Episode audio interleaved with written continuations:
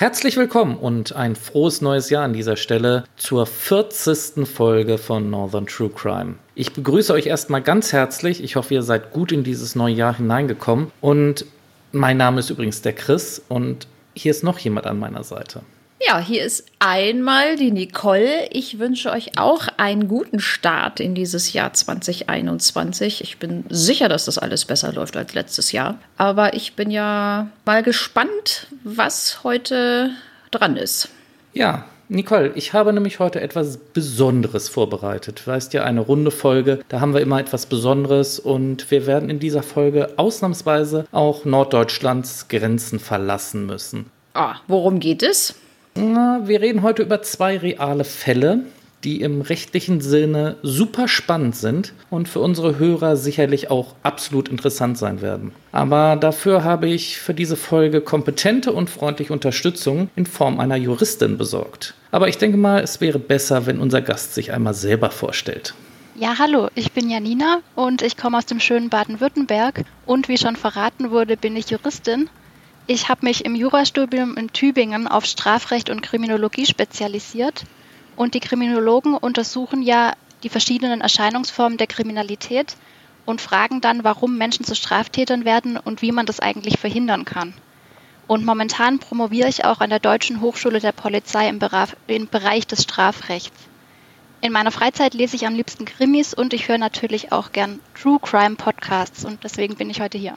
Ja, aber Jetzt hast du ja noch so ein bisschen was, ja, verschwiegen, denn du machst unter anderem auch einen Blog. Könntest du vielleicht unseren Lesern kurz erklären, was dein Blog genau ist? Ja, klar, gerne. Ich bin die Chefredakteurin von Jurios, J-U-R-I-O-S. Und unter www.jurios.de berichte ich zusammen mit anderen Jurastudenten, Rechtsreferendaren und Juristen über kuriose Rechtsnachrichten. Vielen Dank, dass ich heute da sein darf. Ja, das ist ja sehr spannend. Herzlich willkommen, Janina. Aber jetzt bin ich wirklich neugierig und würde sagen, wir fangen mit dem ersten Fall an. Ja, genau, Nicole. Und ich werde heute den Fall mal vorstellen und Janina wird uns dann helfen, wie dieser Fall halt rechtlich einzuordnen ist.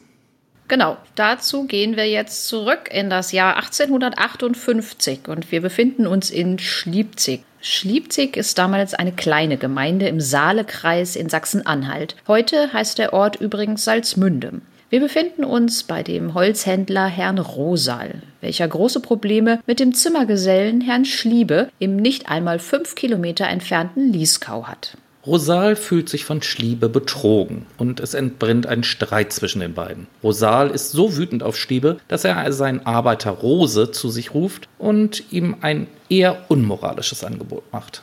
So sagt Rosal zu Rose, ich gebe dir 300 Taler und einen Taler jede Woche, wenn du ihn wegmachst. Okay, 1858 ist jetzt einige Zeit her. Deshalb, Nicole, kannst du uns vielleicht mal helfen? Welche Summe wäre das denn ungefähr in der heutigen Zeit? Ja, das ist ein wenig schwierig, denn 1857 wurde der Taler in der norddeutschen Stadt eingeführt. Um genau zu sein, sagt man auch preußischer Taler. Es gibt leider keine genaue Umrechnungstabelle für den Wert, aber man findet die Information, dass ein Taler 1967 ca. 9 deutsche Mark wert war. Das würde bedeuten, dass 1967 300 Taler 2700 D-Mark sind. Wenn man dann die Inflation seitdem einrechnet und es dann in Euro umrechnet, kann man circa von einem Wert von 5200 Euro als diese Einmalzahlung ausgehen und von 18 Euro pro Woche als Entlohnung. Okay, danke erstmal für die Umrechnung. Kommen wir zurück zu unserem Fall. Rose stimmt dem Auftrag von Rosal zu. Da Rose den Herrn Schliepe natürlich gut kennt, weil er halt schon öfter auf dem Gelände von Rosal gesehen worden ist, weiß er genau, um wen es sich dabei handelt.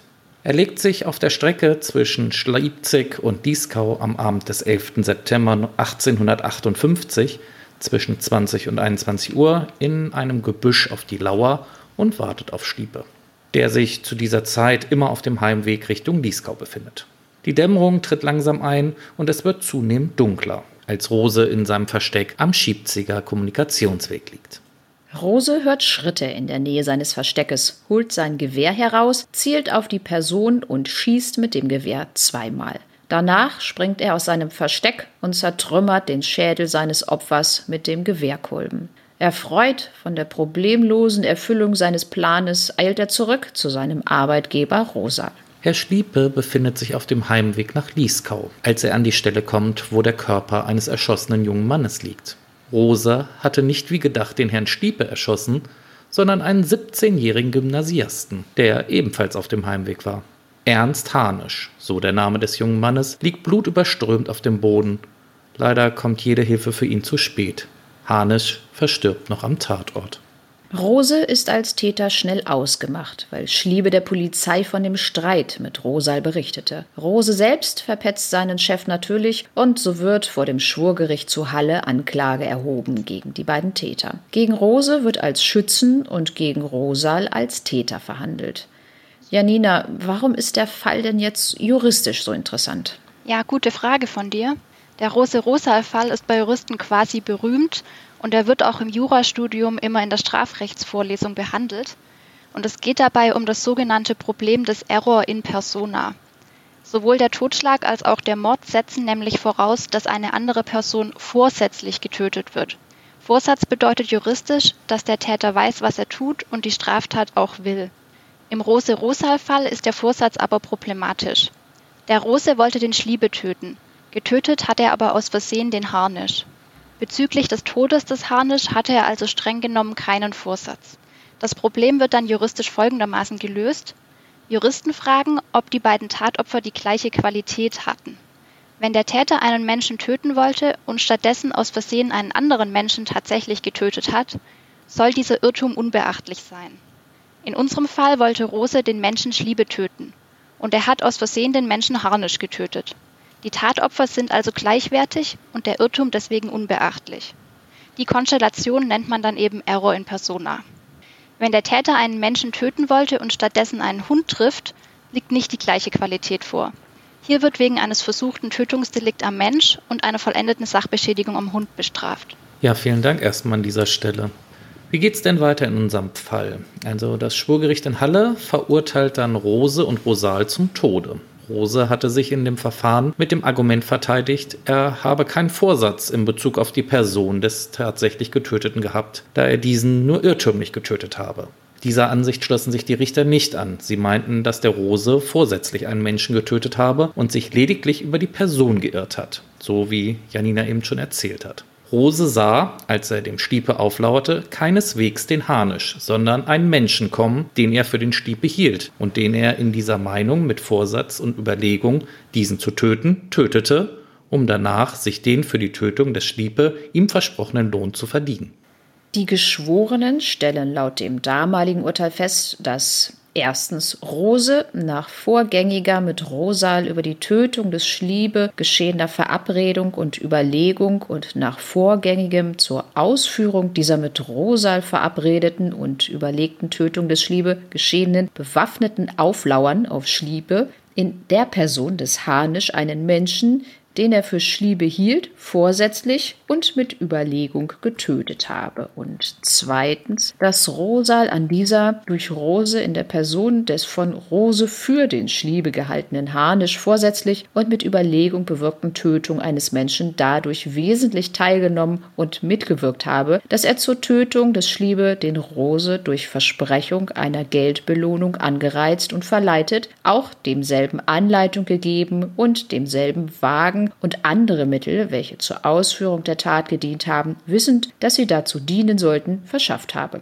Ihr merkt schon, die Sprache war damals eine etwas andere, aber wir können doch relativ klar herausstellen, was damals gemeint war.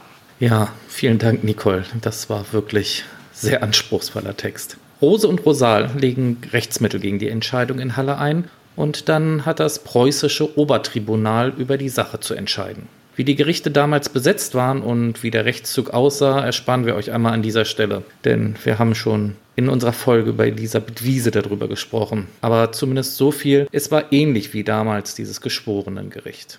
Das preußische Obertribunal verwirft am 5. Mai 1859 dann das Rechtsmittel, was damals noch Richtigkeitsbeschwerde hieß, von Rose und Rosal. Und somit wird die Verurteilung zum Tode rechtskräftig und beide, Rose und Rosal, werden hingerichtet. Janina, kannst du noch ergänzen, weshalb auch die Verurteilung des Rosal als Anstifter so wegweisend in der Rechtsgeschichte war? Ja klar. Als Anstifter wird bestraft, wer einen anderen zu einer vorsätzlichen rechtswidrigen Haupttat bestimmt. Die verwirklichte Haupttat ist hier in der Tötung des Harnisch zu sehen. Aber auch an dieser Stelle ergibt sich wieder das gleiche Problem wie oben. Rosal hatte Rose angestiftet, den Schliebe zu töten und nicht den Harnisch. Hier stellt sich also die Frage, ob sich der Anstifter den Error in persona des Vordermannes zurechnen lassen muss. Das Gericht entschied ja. Ein wie hier unbeachtlicher Error in persona des Vordermannes ist auch für den Hintermann unbeachtlich. Das bedeutet, dass sich Rosal wegen der Anstiftung zu einem vorsätzlichen Tötungsdelikt strafbar gemacht hat. Ja, wie wir schon gesagt haben, der Rose-Rosal-Fall ist unter Juristen und Jurastudenten ein ganz bekannter Fall, welcher allerdings halt öffentlich eine irgendwie sehr geringe Rolle spielt und fast kaum Bekanntheit hat. Es wurde allerdings damals in der Nähe des Mordes in Schliebzig ein Blutstein zum Gedenken an die Tat errichtet und das heißt, dass häufig dahin auch Rechtsausflüge stattfinden. Janina, sag mal, warst du auch im Rahmen deines Studiums mal in Sachsen-Anhalt an diesem Blutstein? Nee, leider nicht. Zu meiner Studienzeit in Tübingen gab es tatsächlich überhaupt gar keine Rechtsausflüge, weder nach Sachsen-Anhalt zum Blutstein noch in andere Bundesländer. Aber ich hoffe natürlich, dass sich das inzwischen geändert hat und die Studenten ein bisschen durch die Gegend reisen dürfen. Ist ja auch ganz interessant. Ja, jetzt in Zeiten von Corona wahrscheinlich eher weniger. Das stimmt. Aber kurz zum Ende noch mal eine Frage. Ist diese Rechtsauffassung, die wir uns jetzt eben vorgestellt haben, die du uns präsentiert hast, heute eigentlich so einheitlich gehalten oder gibt es da Abweichungen? Also die Konstellation des Error in persona wird auch noch heute von deutschen Gerichten genauso gelöst wie früher. Im Studium muss man den Error in persona aber immer sorgfältig vom sogenannten Aberratio ictus abgrenzen. Das jetzt aber auch noch im Detail zu klären, würde wahrscheinlich den Rahmen des Podcasts sprengen und unsere Hörer würden dann irgendwann einschlafen. Wer möchte, darf den Fall aber natürlich gern auf Jurios nachlesen. Ja, das werde ich sicherlich auch mal machen. Das interessiert mich nämlich. Wir kommen jetzt zurück in die Gegenwart. Naja, also nicht ganz, nämlich vor genau 32 Jahren im Jahr 1989. Da musste sich nämlich das Landgericht Bielefeld mit einem ähnlichen Fall wie dem Rose-Rosal-Fall auseinandersetzen. Hier aber nur kurz zur Geschichte, die damals passiert ist. Der Besitzer eines Hofes, Herr M., hatte sich 1984 entschlossen, Karl Friedrich M., seinen Sohn aus erster Ehe und Hoferben, zu töten. Er hatte dem Sohn den Hof gegen Einräumung eines Niesbrauchs übergeben. Das Niesbrauchsrecht machte Karl Friedrich M. ihm aber streitig. Dieser ließ sich auch, meist unter Alkohol, eine Reihe tätlicher Angriffe zu Schulden kommen. Herr M. fürchtete daher neben der Existenzvernichtung den Verlust seines Heimes und sah den häuslichen Frieden nachhaltig gestört. Obwohl er selbst finanziell von Landverkäufen des Sohnes profitiert und die Hofübernahme ihn von seinen Schulden befreit hatte, glaubte er, dass die Tötung des Sohnes zur eigenen Rettung und zur Rettung der Familie erforderlich sei. Es gelang ihm, den befreundeten S gegen das Versprechen einer Geldsumme für die Tötung zu gewinnen. Er selbst fühlte sich als Vater außerstande, die Tat zu begehen. S sollte Karl Friedrich M im Pferdestall töten, den dieser bei seiner Heimkehr regelmäßig durchquerte. Das nähere Vorgehen war ihm aber überlassen. Um sicherzugehen, dass andere Personen nicht zu Schaden kamen, unterrichtete Herr M. den S. über die Gewohnheiten und das Aussehen seines Sohnes. Ferner legte er ihm ein Lichtbild vor. Er suchte am 24. November 1985 S auf und setzte ihn im Hinblick auf mehrere gescheiterte Anläufe. Bei einem von ihnen hatte S den Sohn auch gesehen, eine Frist zur Ausführung der Tat, welche nunmehr mit einem von Herrn M ausfindig gemachten Kleinkalibergewehr verübt werden sollte. S begab sich daraufhin am 25. November 1985 zum Hof und in den Pferdestall. Er traf dort zufällig mit dem Herrn M. zusammen, der sein Vorhaben erkannte und sich durch eine Frage vergewisserte, dass er Karl Friedrich M. werde identifizieren können. Es wartete sodann in dem Stall auf das Erscheinen des Opfers. Es war dunkel, eine gewisse Helligkeit wurde lediglich dadurch erzeugt, dass Schnee lag. Gegen 19 Uhr betrat Bernd S., ein Nachbar, den Hof und öffnete die Stalltür. Er ähnelte Karl Friedrich M. in der Statur und führte in der Hand eine Tüte mit sich, wie dies auch M zu tun pflegte. S nahm deshalb an, Karl Friedrich M vor sich zu haben und erschoss den nichtsahnenden S aus kurzer Entfernung.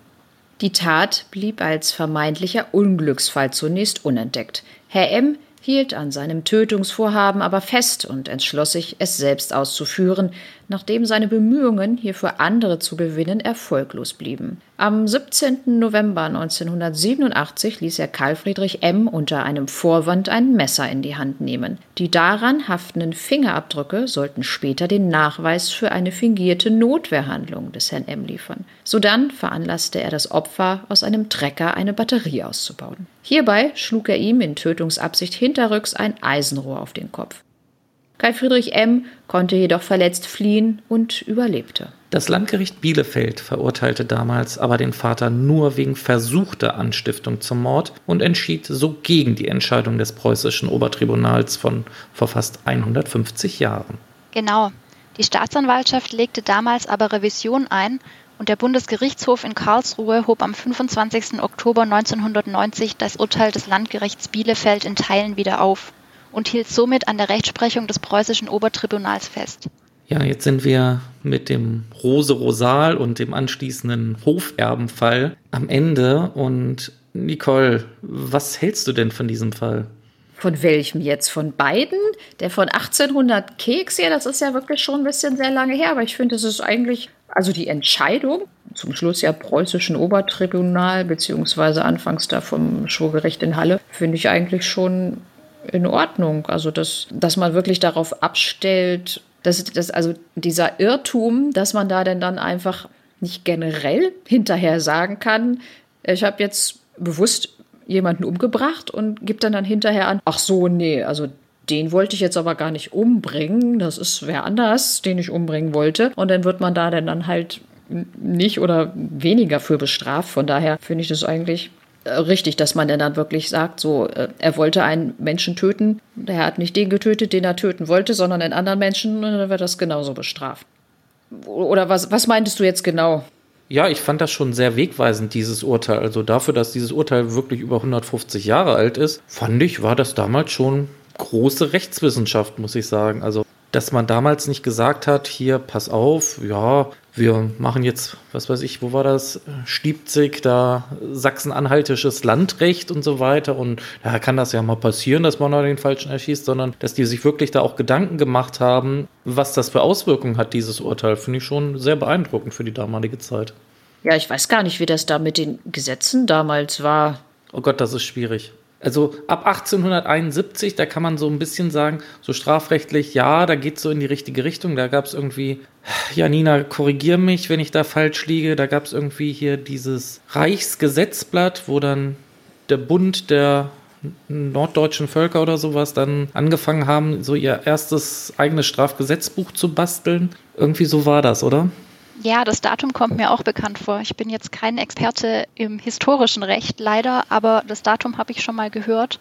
Und ich bin tatsächlich auch froh, dass das Recht jetzt so vereinheitlicht wurde, weil ich denke, man kann es den Bürgern nicht verkaufen, wenn wir in jedem Bundesland andere Gesetze hätten oder andere Rechtsprechung. Deswegen bin ich mit unserem StGB, das jetzt gilt, eigentlich ganz glücklich. Und man muss natürlich als Jurastudent weniger lernen, weil es gibt ein StGB und nicht 16. Gut, lassen wir doch jetzt mal einmal die etwas älteren Fälle hinter uns, denn wir haben uns noch einen zweiten Fall vorbereitet. Jetzt kommen wir aber noch ein Stück weiter zurück in die Gegenwart, zumindest fast. Janina hat uns nämlich noch einen Fall mitgebracht aus ihrer Heimat, aus Stuttgart. Wir gehen in das Jahr 1993, um genau zu sein, zum 20. Januar 1993. Wir befinden uns in einem kleinen Ort bei Stuttgart und es ist ein Mittwoch. Die siebenjährige Anna B. ist schon in der Schule ganz aufgeregt, denn heute Nachmittag bekommt sie von ihrer Lieblingstante Besuch. Sie erzählt ihren Freundinnen, dass ihre Tante dann sicherlich mit dem weißen Porsche kommt. Sie erzählt auch, dass ihre Tante drei Hunde hat. Die Tante, das ist Elisabeth F. Sie ist 39 Jahre alt, kommt aus Königstein und ist auch die Patentante von Anna. Sie kommt an diesem Tage extra angereist, weil sie am nächsten Morgen einen ihrer Rassehunde wegen einer kleinen Operation zu einer Stuttgarter Spezialistin bringen will. Die regelmäßigen Besuche der Patentante sind für Anna Freudentage. Elisabeth ist die Schwester von Annas Vater und sie ist so ganz anders als die anderen Menschen in Annas Welt. Gewandter, eleganter, großzügiger. Eine moderne Frau, die tolle Geschichten erzählen kann und spannende Dinge macht. Anna schaut ihr immer fasziniert zu, wenn sie sich sorgfältig ihr Gesicht schminkt, ihre strassbesetzten Fingernägel manikürt oder ihre roten Haare frisiert. Sie bewundert die wunderhübschen Kleider der Tante und staunt über deren auffälligen Goldschmuck. Und sie gerät außer sich für Freude, wenn ihr Elisabeth etwas so Schickes wie ein paar echte Lackschuhe schenkt. Annas Eltern wohnen mit ihrem einzigen Kind zurückgezogen in einem vor fremden Blicken geschützten kleinen Bungalow in Tamhohenstange, einem Stuttgarter Vorort mit viel Beton und wenig Flair. Obwohl Annas Vater Ernst Rudolf B. einen hochbezahlten Posten als Industriemanager hat, lebt die Familie schwäbisch bescheiden. Auch Anna wird nicht verwöhnt, nicht mit Geschenken oder teurer Kleidung überhäuft. Sie soll sich keinesfalls von den anderen Kindern abheben. Auch die Erziehung ist streng. Annas Mutter Benedikte B. hat sich vorgenommen, die Tochter nach ihren Vorstellungen früh zur Selbstständigkeit anzuhalten. Die Siebenjährige muss schon im Haushalt helfen, denn die Mutter kann nicht mehr richtig zupacken. Seit Annas Geburt leidet sie unter multipler Sklerose. Die Nervenkrankheit, die auch zu psychischen Störungen führen kann, wurde durch die Schwangerschaft ausgelöst. Benedikte muss an Krücken gehen. Anna macht sich deshalb in ihren jungen Jahren oft um ihre Mutter Gedanken und hat Angst um sie. Die wiederum nennt Anna ihr Wunschkind, den Sonnenschein. Sie ist das Beste, was ich je fertiggebracht habe, erklärt sie es später einmal. Kommen wir aber jetzt zurück auf den 20. Januar 1993. Zu Hause angekommen, kann sich Anna, welche sonst immer eine gute Schülerin ist, nicht auf ihre Hausaufgaben konzentrieren. Sie schaut oft zum Fenster und wartet ungeduldig auf den Besuch ihrer Patentante. Als sie endlich das Motorengeräusch von Elisabeths Sportwagen hört, stürmt sie zur Straße. Sie jubelt, denn die Tante hat Wort gehalten und extra für sie im nahegelegenen Supermarkt Annas Lieblingsspeise eingekauft. Eine Packung Pistazieneis von Dr. Oetker. Auch für Ernst Rudolf und Benedikte kommt der Besuch von Elisabeth sehr gelegen, denn sie wollen am Abend zu einem religiösen Vortrag.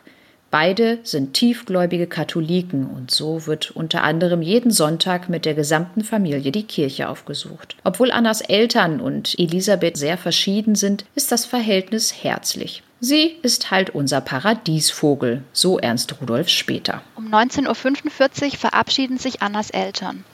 Tante und Nichte sind allein mit den drei Hunden. Anna ist riesig stolz, dass sie die drei französischen Bulldoggen alleine ausführen darf.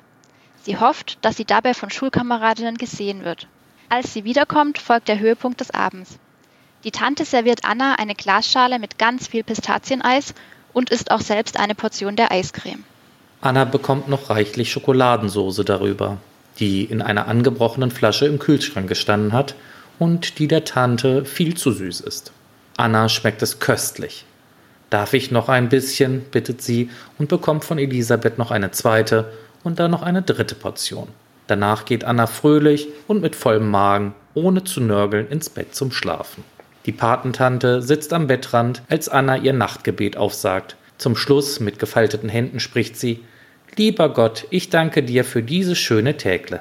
Nach der Rückkehr der Eltern sitzen die drei Erwachsenen noch zusammen und essen gemeinsam eine Pizza und trinken dazu Wein. Es ist jetzt ungefähr 22.30 Uhr, als Anna ihren Vater ruft. Sie sagt, mir ist schrecklich schlecht. Dann fügt sie noch hinzu, schimpf bitte nicht mit Tante Elisabeth, weil die mir so viel Eis gegeben hat. Der Vater holt seine Tochter aus dem Bett und die Kleine darf ausnahmsweise noch zu den Erwachsenen. Die Mutter nimmt sie auf den Schoß, Anna bekommt schwarzen Tee und das Magenmittel Uzara. Uzara ist ein rein pflanzliches Medikament, was aus der Uzara-Wurzel gewonnen wird und eigentlich zur Behandlung von akutem Durchfall gedacht ist. Anna ist sehr blass, sitzt ganz still, sagt kein Wort. Die Eltern nehmen sie sogar mit in ihr Ehebett, da es Anna so schlecht geht. Ab Mitternacht geht es Anna so schlecht, dass sie sich jede Viertelstunde übergeben muss. Sie bekommt auch Durchfall. Der Vater verabreicht ihr Kohletabletten. Erst gegen 5 Uhr schläft das Kind dann erschöpft ein. Um kurz vor sieben muss Anna erneut brechen. Dabei beginnt sie zu torkeln und verliert das Bewusstsein. Elisabeth, die im Gästezimmer übernachtet, hat von den nächtlichen Geschehnissen nichts mitbekommen. Sie ist gerade im Badezimmer, als Anna bewusstlos wird. Sie fängt sie auf und trägt sie aufs Bett. Die Siebenjährige wird zunehmend schwächer. Panik unter den Erwachsenen entsteht. Ernst Rudolf versucht den Kinderarzt zu erreichen, leider vergeblich. Also packt er sein Kind ins Auto und rast mit Anna zur Klinik ins nahegelegene Ludwigsburg. Elisabeth, die noch im Schlafanzug ist, sitzt hinten im Auto und hält ihr Patenkind in den Armen. Alle Versuche, Anna zu wecken, schlagen fehl. Anna, hörst du mich? fragt sie die Kleine. Diese nickt, sagt dann aber immer wieder weg. In der Notaufnahme diagnostizieren die Ärzte einen schweren Schock. Hände und Füße der Siebenjährigen sind eiskalt. Die Haut ist blassgrau. Das Kind atmet nur noch sehr schwach. Anna kommt auf die Intensivstation, wird an einen Tropf gelegt, künstlich beatmet. Zum Schluss muss sie sogar mit Elektroschocks behandelt werden. Um 11 Uhr setzt zum ersten Mal ihr Herz aus. Um 11.32 Uhr ist Anna tot. Sie stirbt 13 Tage vor ihrem achten Geburtstag. Tante Elisabeth bekommt von den schrecklichen Vorkommnissen im Krankenhaus nichts mit. Sie ist zurückgefahren, hat den kranken Hund zur Tierärztin gebracht und sich dann im Haus der Eltern geduscht und umgezogen. Sie erledigte noch allerlei Sachen im Haus der Familie und telefonierte noch kurz mit ihrem Ehemann, bevor sie gegen 12 Uhr wieder ins Krankenhaus zurückfährt. Auf dem Flur begegnet sie ihrem Bruder, Annas Vater. Der weint. Wir haben Anna verloren, sagt er leise. Als Reaktion entgegnet Elisabeth, und ich habe so etwas Verrücktes gemacht wie die Geschirrspülmaschine eingeschaltet, obwohl sie erst halb voll war. Eine Bemerkung, die noch weitreichende Folgen haben wird. Beim Anblick des toten Mädchens beginnt auch die Tante zu weinen. Sie streichelt Anna über den Kopf, fragt nach, woran ist sie gestorben? Niemand weiß genaues. Die Ärzte haben lediglich eine vage Vermutung. Auf einem Röntgenbild von Annas Oberkörper sind einer Ärztin, die sich mit Vergiftung auskennt, seltsame, auf Metallrückstände hindeutende Schatten aufgefallen. Die Giftzentrale in Berlin wurde noch während der Intensivhandlung alarmiert und tippte auf eine Eisen- oder Kupfervergiftung. Für Gegenmaßnahmen war es jedoch zu spät. Die Polizei wird von der Klinik verständigt und die Ermittlungen beginnen mit einem großen Versäumnis. Obwohl Annas plötzlicher Tod nach Brechdurchfall den Verdacht auf eine Lebensmittelvergiftung nahelegt, verzichtet die Kriminalpolizei auf Beschlagnahmung von Speisen und Getränken im Haushalt. Annas Mutter wirft daraufhin sämtliche Lebensmittelvorräte in den Müll, darunter sogar nicht angebrochene Nudelpackungen und auch die Reste des Pistazieneises und der Schokoladensauce. Später fragt die Polizei, warum sie das getan habe. Dafür gibt es keine rationale Erklärung, sagt sie. Nur widerwillig geben die Eltern dem Drängen der Staatsanwaltschaft auf eine Obduktion nach. Vor allem die Mutter wehrt sich dagegen, dass ihre Tochter auf den Seziertisch soll. Davon wird sie nicht wieder lebendig. Das macht die Ermittler ein wenig skeptisch. Acht Wochen nach Annas Tod, das Kind ist längst feuerbestattet, kommt dann das schockierende Resultat der Gerichtsmedizin. Die Siebenjährige ist vergiftet worden, getötet mit Arsen, einem mehlartigen Pulver, das nicht riecht und nicht schmeckt. Arsen war früher ein beliebtes Mordmittel, zum Beispiel in den Krimis von Agatha Christie. Die Dosis in Annas Fall hätte ausgereicht, um 20 Kinder umzubringen. Die Ermittler stellen sich nun viele Fragen. Wo ist das Mädchen vergiftet worden und wann? Und vor allen Dingen von wem? Annas Klassenraum wird untersucht, Spielplätze werden gefilzt, Lehrerinnen und Mitschüler befragt. Hat Anna an dem fraglichen Mittwoch etwas geschenkt bekommen? Limonade, Schokolade oder etwa Bonbons? Hat sie etwas gefunden, einen Kaugummi vielleicht? Schließlich steht für die Polizei fest, das Mädchen kann das Gift erst am Abend geschluckt haben. Der Grund, Arsen in solchen Mengen führt spätestens nach zwei Stunden zu Brechreiz. Giftexperten gehen von zwei verschiedenen Möglichkeiten aus. Entweder wurde die tödliche Dosis gegen 20 Uhr verabreicht, womöglich im Eis oder in der Schokoladensauce, oder aber Anna übergab sich zunächst nur, weil sie die große Eisportion nicht vertragen hatte und bekam das Arsen erst danach mit dem Tee oder den Magentropfen. Das bedeutet, verdächtig sind die Eltern und die Tante. Was aber soll bitte das Motiv sein? Weder Vater noch Mutter oder gar die Tante scheinen ein Motiv zu haben, die kleine Anna zu töten. Gegen alle drei wird wegen Mordes ermittelt. Anfangs wollen die Verdächtigen zusammenhalten. Sie planen gemeinsame Verteidigungsstrategien, bestärken sich in ihrem Glauben an die Unschuld des anderen. Ich bin sicher, dass ihr es nicht wart und ich hoffe, dass ihr das auch von mir sagt, beschwört Elisabeth ihren Bruder am Telefon. Der beruhigt, einer von uns müsste ja geisteskrank sein. Doch nach und nach kommen Zweifel auf. Die Ermittler suchen weiter nach Motiven. Was ist mit der Mutter? tötete sie womöglich ihr eigenes Kind, weil Anna ihre multiple Sklerose ausgelöst hat. Hm, nicht nachvollziehbar. Und der Vater? Griff er zum Gift, weil er seine Familie loswerden, wieder frei sein wollte? Auch eher abwegig. Bleibt also die Tante. Trieb sie Neid, gönnte sie der Schwägerin die fröhliche Tochter nicht, weil sie selbst nach einer lebensbedrohlichen Krebserkrankung keine Kinder mehr bekommen konnte. Auch schwer zu glauben.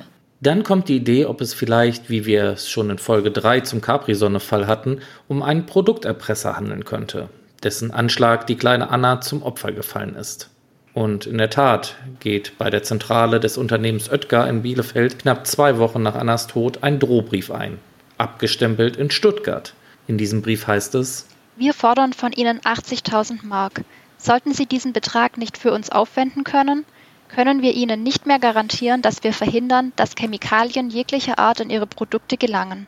Die Chemikalien sind für ihre Kunden und somit für die Verbraucher ihrer Produkte lebensgefährlich. Mr. Calva. Allerdings verlaufen die Ermittlungen hier im Sande, denn der Erpresser meldet sich nur noch einmal. Danach bricht der Kontakt ab und auch zu etwaigen Geldübergaben kommt es nicht. Die Ermittler gehen auch nicht davon aus, dass dieses Schreiben in einem Zusammenhang zum Fall Anna steht. Denn dass Erpresser zuerst vergiften und dann drohen, passiert eher selten, da es hauptsächlich um das Geld geht. Auch spricht gegen diesen Verdacht, dass die Tante nach ihren Angaben selbst von dem Pistazieneis gegessen hat. Also befassen sich die Beamten wieder mit Elisabeth, der Tante von Anna und Ernst Rudolf, den Vater von Anna. Annas Vater und Elisabeth stammen aus einer Apothekerfamilie. Zwar war die elterliche Mohrenapotheke in Stuttgart längst verkauft, doch besaßen beide Geschwister, wie sich herausstellte zur Tatzeit, noch passende Schlüssel zu dieser Apotheke und, was noch wichtiger war, in dieser Apotheke war Arsen vorrätig. Die Ermittlungen konzentrieren sich nunmehr immer weiter um die Tante, denn die hat sogar Pharmazie studiert und kennt sich mit der Wirkung von Giften aus. Eigentlich sollte sie die Apotheke übernehmen, doch kurz vor dem Staatsexamen bricht sie das Studium ab, wechselt in die Werbebranche und heiratet später einen gut situierten dänischen Kaufmann. Gut ein Jahr nach Annas Tod klicken dann die Handschellen um Elisabeths Handgelenke. Die Kriminalbeamten glauben, dass Annas Tante schwer durchschaubar ist und auf jede Frage eine passende Antwort gewusst hat. Sie hat sich nicht ein einziges Mal provozieren lassen und kaum irgendwelche Gefühlsregungen gezeigt. Der ungeheure Vorwurf berührt sie scheinbar nicht. Als sie in ihrem Haus in Königstein festgenommen wird, wirkt sie keineswegs überrascht. Eiskalt, konstatiert ein Kriminalkommissar. Gegen Elisabeth wird Anklage wegen Mordes vor dem Landgericht Stuttgart erhoben. Eine Zeugin vor Gericht schildert das Verhalten von Annas Tante bei der Beerdigung als völlig unbetroffen. Sie lachte und erzählte flapsige Geschichten. Auch sei sie aufgedonnert gewesen, dick geschminkt und mit Perlen behängt. Ein Auftritt wie bei einer Hochzeit. Und dann wird der Prozess sehr absurd. So soll Ernst Rudolf auf der Beerdigung gesagt haben, überall wo meine Schwester auftaucht, geschieht ein Unheil. Er meint eine Kette seltsamer Zufälle. Unter anderem sind die Eltern von Elisabeth und Ernst Rudolf plötzlich verstorben. Der Vater, 65 Jahre alt, brach am 17. März 1987 in einer Tiefgarage zusammen. Er konnte nicht mehr gerettet werden. Womöglich ein Hirnschlag, vermuteten die Ärzte damals. Tochter Elisabeth war gerade zu Besuch. Die Mutter, 60 Jahre alt und gesund, verlor acht Monate später, am 18. November 1987, kurz nach dem Abendessen, das Bewusstsein. Wiederbelebungsversuche waren vergebens und diagnostiziert wurde dann ein unerklärlicher Blutdruckabfall. Wiederum war Tochter Elisabeth in Stuttgart. Dann kommt zusätzlich zur Sprache, dass auch Anna schon bei einem Besuch der Patentante im November 1992 übel wurde. Sie musste sich mehrfach übergeben, kam als Notfall zum Kinderarzt, erholte sich dann aber wieder schnell. Reine Fantasie, erklärte die Angeklagte auf die Anschuldigungen. Ihr Vater sei zuckerkrank gewesen, habe einen Leberschaden und Herzprobleme gehabt. Die Mutter sei schon seit Jahren von schwer behandelbaren Anfällen heimgesucht worden. Und dass ein Kind gelegentlich Magenprobleme habe, sei ja wohl nichts Ungewöhnliches. Die Polizei geht allerdings den Behauptungen von Annas Vater nach und lässt die Urnen des Apotheker-Ehepaars wieder ausgraben. Die Asche wird chemisch untersucht. Ergebnis der Untersuchung ist, dass sich kein verdächtiger Arsenwert nachweisen lässt. Die Ermittlungen werden daraufhin eingestellt, allerdings bleibt ein fader Beigeschmack, denn die beiden Geschwister haben nach dem Tod der Eltern Millionen geerbt. In dem Verfahren wird auch ein psychiatrisches Sachverständigengutachten eingeholt, was allerdings keinerlei Anzeichen auf irgendwelche Ängste, Zwänge, Depressionen oder Paranoia nachweist. Am Ende des Prozesses vor dem Landgericht Stuttgart, vor dem die Angeklagte sonst schwieg, lautet das Urteil gegen Elisabeth allerdings lebenslange Haft wegen Mordes. Niemand anderes als sie hat das Kind vergiftet, erklärt der Vorsitzende Richter. Sie haben seinen Tod gewollt. Das Arsen sei von ihr ins Eis gemischt worden. Das Hauptindiz für die Richter die Spülmaschine. Elisabeth schaltete das halbvolle Gerät nur ein, glaubte das Gericht, um Giftspuren auf Annas Glasschale zu beseitigen. Dass ihr die Maschine ausgerechnet bei Erhalt der Todesnachricht einfiel, sei kein Zufall gewesen. Sie habe ihr verräterisches Verhalten im Wege der Vorwärtsverteidigung rechtfertigen wollen. Allerdings wird dieses Urteil sehr schnell vom Bundesgerichtshof wieder aufgehoben und zur erneuten Entscheidung an das Landgericht Heilbronn verwiesen. Das Ergebnis in diesem zweiten Prozess? Ebenfalls eine lebenslange Freiheitsstrafe. Die Erklärung der Richter klingt fast wie in Stuttgart. Sie liebten ihr Patenkind nicht wirklich, behauptet der Vorsitzende Richter. Die Zuneigung war nur vorgespielt. Belege dafür Elisabeth F habe trotz Annas schlimmen Zustand die Klinik verlassen, um ihren Hund zur Tierärztin zu bringen. Außerdem habe sie bei der Beerdigung unpassende Bemerkungen gemacht. Ein plausibles Motiv entdeckten die Richter aber bei beiden Prozessen nicht. Neid, Habgier, Eifersucht, alles wird für möglich gehalten und doch auch wieder nicht. Natürlich geht Elisabeth erneut in Revision gegen das Urteil des Landgerichts Heilbronn vom 25.07.1997. So muss sich der Bundesgerichtshof 1999 erneut mit dem Pistazieneisfall beschäftigen. Dieser entscheidet in einem für die Rechtsprechung sehr interessanten Urteil dann am 19. Januar 1999, also fast auf den Tag genau sechs Jahre nach dem Tod von Anna. Den Unterschied zwischen Beschluss und Urteil beim Bundesgerichtshof haben wir euch ja bereits in einer früheren Folge erklärt. Genau. Und so heißt es in dem Urteil, die Beweiswürdigung des Landgerichts hält rechtlicher Überprüfung auf die Sachbeschwerde nicht stand. Zu viele Mutmaßungen, zu wenig Tatsachen, kritisiert der Bundesgerichtshof. Janina, kannst du vielleicht mal kurz sagen, was das Besondere an dem Urteil ist? Denn dass der Bundesgerichtshof ein Urteil aufhebt, passiert ja eigentlich doch schon häufiger mal. Klar, kann ich machen. An der Stelle muss ich aber kurz den Unterschied zwischen Berufung und Revision erklären. Berufung bedeutet, dass der Fall nochmal komplett neu verhandelt wird. Man kann also zum Beispiel auch neue Zeugen hören. In der Revision wird das Urteil nur noch auf Rechtsfehler hingeprüft. Der Bundesgerichtshof ist hier als Revisionsgericht tätig geworden. Normalerweise heißt das, dass die BGH-Richter das vorherige Urteil aufheben und es zur erneuten Entscheidung an das damit befasste Gericht zurückverweisen. Im sogenannten Pistazieneisfall hat sich aber folgende Besonderheit ergeben. Der BGH hat selbst in der Sache entschieden und die Angeklagte vom Vorwurf des Mordes freigesprochen. Ja, damit ist Elisabeth also rechtskräftig freigesprochen worden vom Bundesgerichtshof. So etwas habe ich auch noch nicht erlebt. Ganz abgeschlossen ist der Fall aber nicht, denn wer ist nunmehr schuld an dem Tod des kleinen Mädchens? Die Ermittler nehmen sich noch einmal Annas Eltern vor, denn sie irritierten bei beiden Verhandlungen durch seltsam zurückhaltende Aussagen und erweckten so den Eindruck, als wollten sie etwas verbergen. Beide mochten sich nicht zu Einzelheiten der Familiengeschichte äußern. Beide schwiegen, als sie zur Kindheit und zum Charakter der Patentante gefragt wurden. Beide nährten damit Spekulationen, es gebe ein sorgsam gehütetes Familiengeheimnis, einen dunklen Fleck vielleicht, dessen Kenntnis der Schlüssel zu Annas mysteriösem Tod sei. Beweisen aber ließ sich all das nicht. Ernst Rudolf und seine Frau haben den Kontakt zu Elisabeth abgebrochen. Sie gehen nach wie vor davon aus, dass sie die Mörderin ihrer Tochter ist. Es gibt eine himmlische Gerechtigkeit, sagt Ernst Rudolf B. in einem Interview mit einer Zeitung. Annas Mutter sitzt inzwischen im Rollstuhl. Ihr Zustand verschlechterte sich weiter. Die Eheleute haben ihr Haus verlassen, die meisten alten Kontakte abgebrochen, sind tief in die bayerische Provinz gezogen. Elisabeth leidet noch heute unter der Haft und den Blicken im Café, in Geschäften. Sogar bei ihren Bekannten kann sie die Frage in den Augen sehen. War sie es oder war sie es nicht? Mittlerweile ist Annas Tante an Krebs verstorben.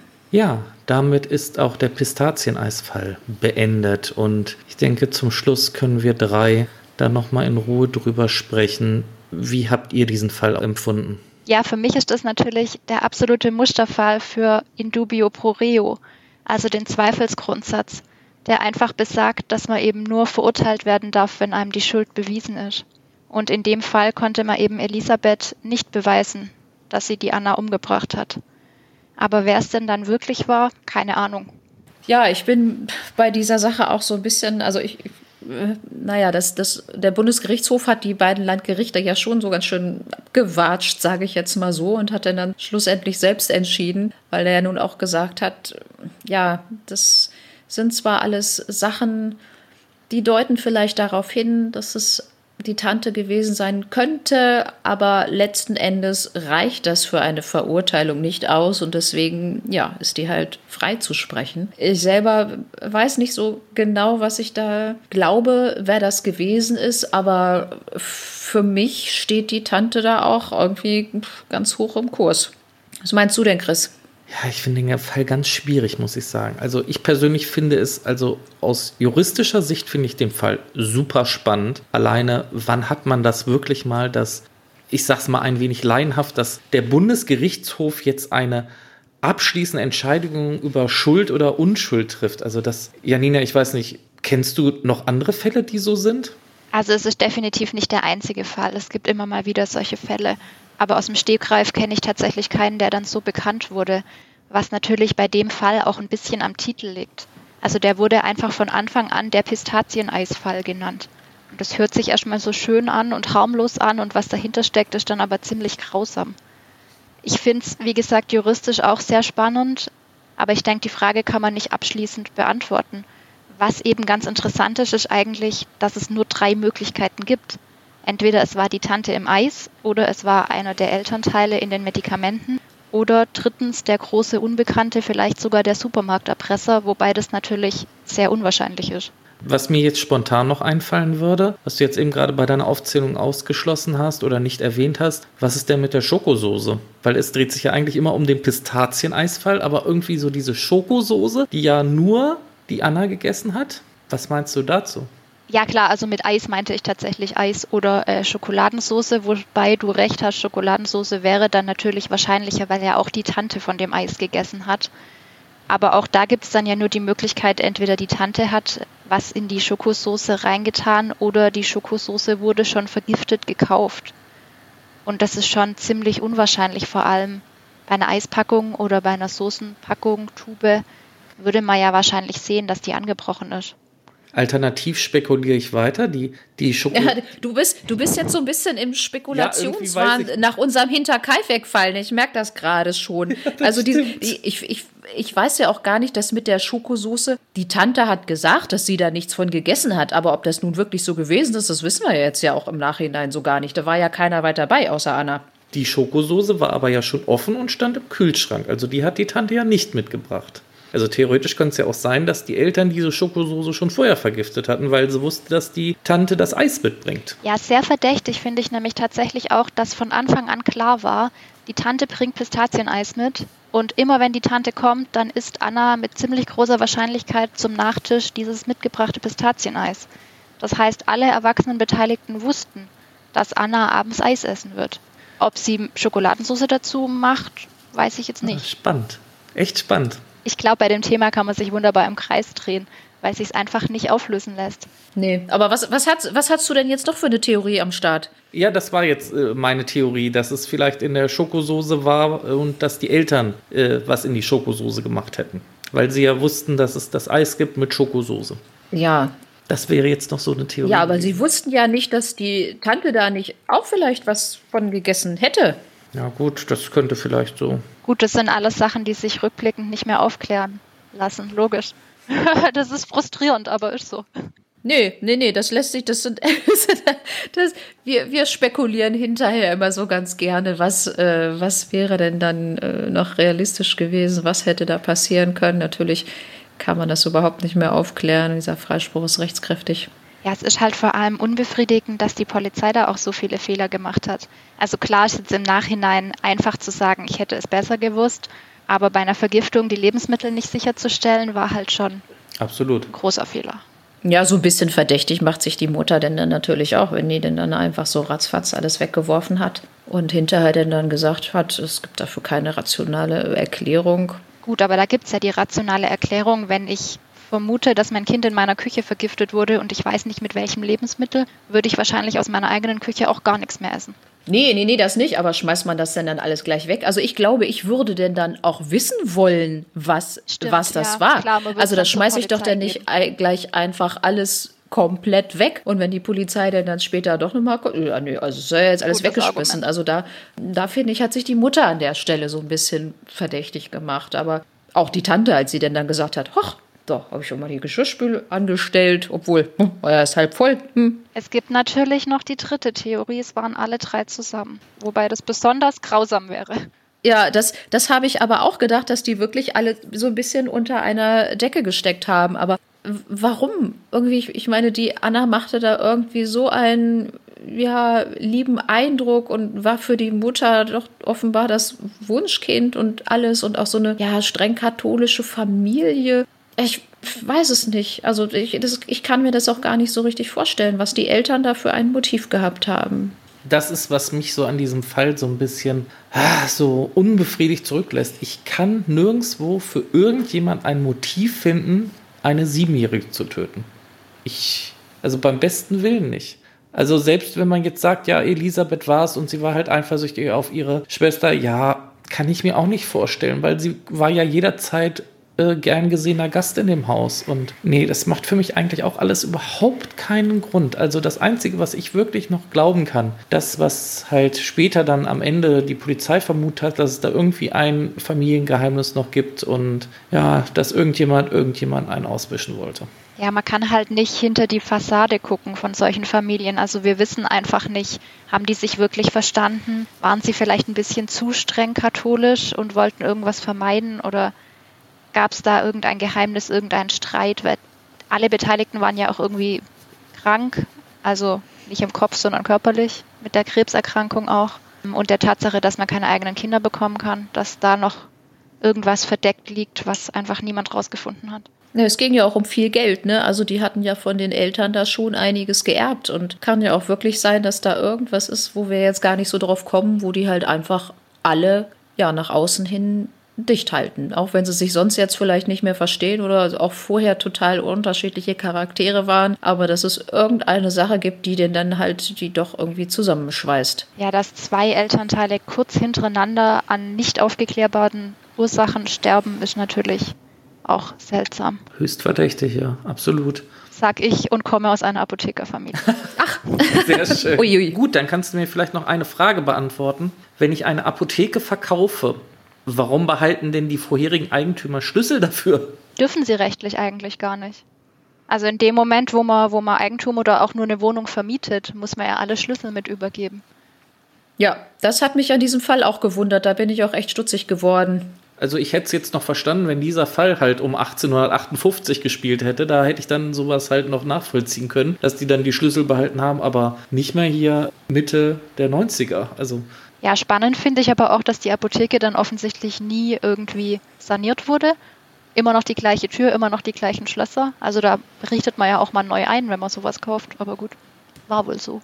Ja, und wenn, wenn das dann, wenn wir das jetzt mal weiterspinnen, also die Tante hatte einen Schlüssel, hat Pharmazie studiert, das heißt, sie weiß, glaube ich, auch, wo sie in der Apotheke vielleicht irgendwas findet. Ich weiß ja jetzt nicht, ob das ja nun wirklich, gibt es da Arsen in der Apotheke? Ich habe keine Ahnung. Also die haben einen Drogenschrank und da sind BTMG-Sachen drin. Ob Arsen in Reinform da rumliegt, weiß ich nicht, aber in Medikamentenform bestimmt. Ja, da hätte sie also unter Umständen ja Zugang zu gehabt, ne? Und ich weiß ja nicht, ob in dieser Apotheke hinterher nicht auch, also ich, ich weiß nicht, von, von der Polizei ist da, glaube ich, so einiges, was so viele Jahre ist es noch nicht her, aber vielleicht würde man da heute noch mal so ein bisschen breiter ermitteln irgendwie, das wirklich auch dann, wenn dann rauskommt, war ja, glaube ich, auch recht schnell, dass sie denn dann noch einen Schlüssel zur Apotheke hatte, dass dann, dann auch mal geguckt wird in der Apotheke. Ja, prüft doch mal euren Bestand hier, ob noch alles da ist.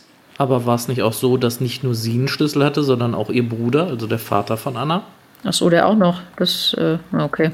Also Ja. haben wir auch schon wieder zwei Verdächtige, beziehungsweise Eheleute, naja, wieder die drei.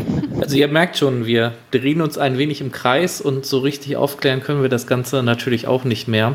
Und mit dem Freispruch an Elisabeth ist zumindest sie ja rechtlich rehabilitiert. Das heißt, Janina, du kennst diesen Fall ja wahrscheinlich ein wenig besser als wir. Weißt du, ob sie da auch irgendwie noch eine Entschädigung oder ähnliches bekommen hat?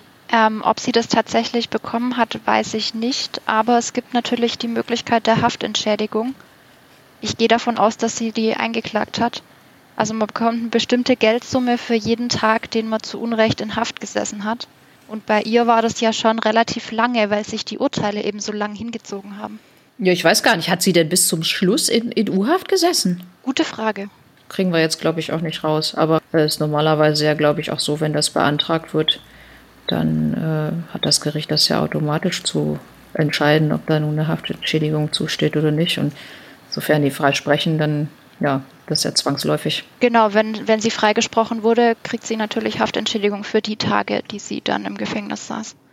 Hatten wir doch, glaube ich, neulich mal das Strafrechtsentschädigungsgesetz. Ich weiß gar nicht, wo das, bei welchem Fall das war, habe ich schon wieder vergessen. Wo wir festgestellt haben, dass es jetzt pro Tag doch denn dann glatt, äh, ich glaube, ab 2021 war das, ne? Genau, der Satz wurde erhöht. Also ich bin tatsächlich für noch einen höheren Satz an Haftentschädigung, weil es ist schon ziemlich krass, wenn man über mehrere Jahre unschuldig im Gefängnis sitzt. Ja, ich habe mal neulich gelesen, was, ich glaube, das war nur Bayern. Die haben im Jahr 5 Millionen Euro bezahlt an Haftentschädigung. Wow. Da muss man erst mal hinkommen bei so Beträgen für 25 Euro, ne? Da muss eine alte Oma lange für stricken. Gut. Janina, zu dem Fall gibt es da bestimmt bei dir auf dem Blog auch einen Artikel drüber, oder? Wer jetzt noch ein bisschen tiefer in die Materie einsteigen möchte? Das ist lieb von dir, dass du darauf hinweist. Genau. Auf meinem Blog gibt es verschiedene Strafrechtsklassiker zum Nachlesen, unter anderem eben auch den Pistazieneisfall und den Rose-Rosa-Fall. Ja, wunderbar. Also dein Blog, wie war der nochmal? Ich habe den Namen nicht mehr im Kopf. Jurios, so wie Kurios nur mit J wegen Jura www.jurios.de. Für alle, die sich das jetzt nicht mit aufgeschrieben haben, wir packen natürlich die Informationen dazu noch einmal in unsere Show Notes. Da könnt ihr das dann nochmal in Ruhe nachlesen und ihr findet dann auch direkt die Links zu den beiden Fällen. Janina, vielen Dank erstmal an dieser Stelle, dass du heute unser Gast warst und die Folge doch sehr lebendig mitgestaltet hast. Ich hoffe, es hat dir auch ein wenig Spaß gemacht. Ja, klar. Das war zwar das erste Mal, dass ich in einem Podcast mitsprechen durfte, aber hat viel Spaß gemacht. Und ihr macht es ja auch schon wirklich professionell, finde ich. Vielen Dank, dass ich dabei sein durfte. Ja, hat mich auch gefreut, dass wir mal wieder einen Gast bei uns in der Sendung hatten. Und ja, wenn du jetzt weißt, wie Podcasts gehen, dann äh, kannst ja auch mal einen Jurios-Podcast machen oder nochmal vorbeikommen bei uns. Ja, mal gucken. Ich glaube, einen eigenen Podcast schaffe ich zeitlich nicht, aber ich komme natürlich gerne nochmal vorbei in ein paar Monaten zu eurer 50. Folge. Sehr gerne. Und stelle nochmal einen Strafrechtsfall vor. Ich habe da nämlich noch ein paar in petto. Ja, das würde uns freuen. Immer gerne. Gut, dann, Nicole, können wir unsere heutige Folge schließen? Ja, ich glaube, wir haben jetzt lange genug spekuliert. Mir fällt nichts mehr ein. Dann an dieser Stelle, wo geht's in der nächsten Folge hin? Ja, mal wieder nach Hamburg. Kannst du ungefähr wenigstens eingrenzen? So Vergangenheit, Gegenwart? Ja, es geht schon in die Vergangenheit. Also ein bisschen jetzt nicht so ganz so weit zurück wie der erste Rose-Rosa-Fall, aber ähm, es spielt so nach dem Zweiten Weltkrieg. Okay, da freue ich mich jetzt schon auf den Fall. Und dann bleibt mir euch an dieser Stelle nur noch einen schönen guten Morgen, guten Mittag, guten Abend zu wünschen. Passt gut auf euch auf, bleibt gesund und genießt das neue Jahr. Ich wünsche euch auch, wie gesagt, einen guten Start ins neue Jahr und wir hören uns in der nächsten Folge. Tschüssi.